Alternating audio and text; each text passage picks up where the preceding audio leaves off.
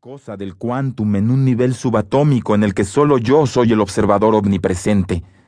O referirnos a la intrusión de la enfermedad de tu alma, que te inhibe y ciega, o a las influencias sociales a tu alrededor, o a los hábitos que han creado uniones y trayectorias sinápticas en tu cerebro.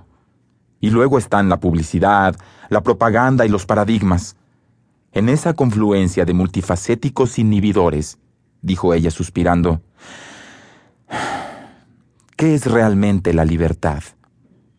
Mac se quedó parado sin saber qué decir. Solo yo puedo hacerte libre, Mackenzie, pero la libertad no puede forzarse nunca. No entiendo, replicó Mac. No entiendo nada de lo que acabas de decir. Ella se volvió y sonrió. Lo sé. No te lo dije para que lo entiendas ahora. Te lo dije para después. En este momento, ni siquiera comprendes que la libertad es un proceso creciente. Se acercó suavemente, tomó las manos de Mac entre las suyas, cubiertas de harina, y mirándolo a los ojos continuó. Mackenzie, la verdad te hará libre, y la verdad tiene un nombre. Está en la carpintería ahora mismo, cubierta de acerrín. Todo tiene que ver con él, y la libertad es un proceso que sucede en una relación con él. Luego, todas esas cosas que sientes remolinear dentro de ti empezarán a encontrar salida. ¿Cómo puedes saber cómo me siento de verdad? preguntó Mac.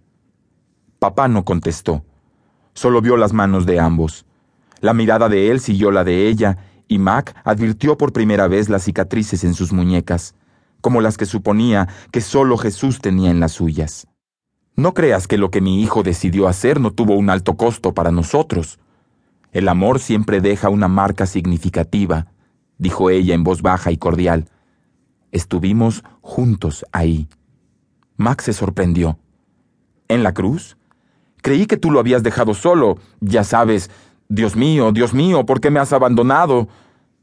Este pasaje de la escritura había atormentado con frecuencia a Mac en la gran tristeza malinterpretas el misterio en este caso.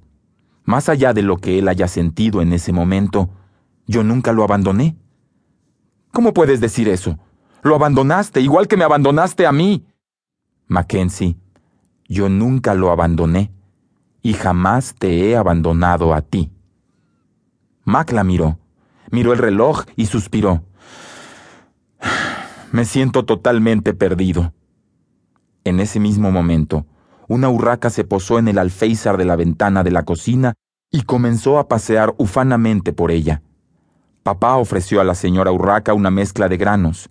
Sin el menor titubeo y con un aparente aire de humildad y gratitud, el ave caminó directamente hasta su mano y empezó a comer. Considera a nuestra pequeña amiga, comenzó papá. La mayoría de las aves fueron creadas para volar. Para ellas, Permanecer en tierra es una limitación a su capacidad para volar, no al revés. Hizo una pausa para permitir que Mac pensara en esa afirmación. Ustedes, en cambio, fueron creados para ser amados, así que, para ustedes, vivir como si no fueran amados es una limitación, no al revés. Mac asintió como señal de que al menos entendía y seguía el razonamiento. Vivir sin ser amado es como cortarle las alas a un ave y quitarle su capacidad para volar.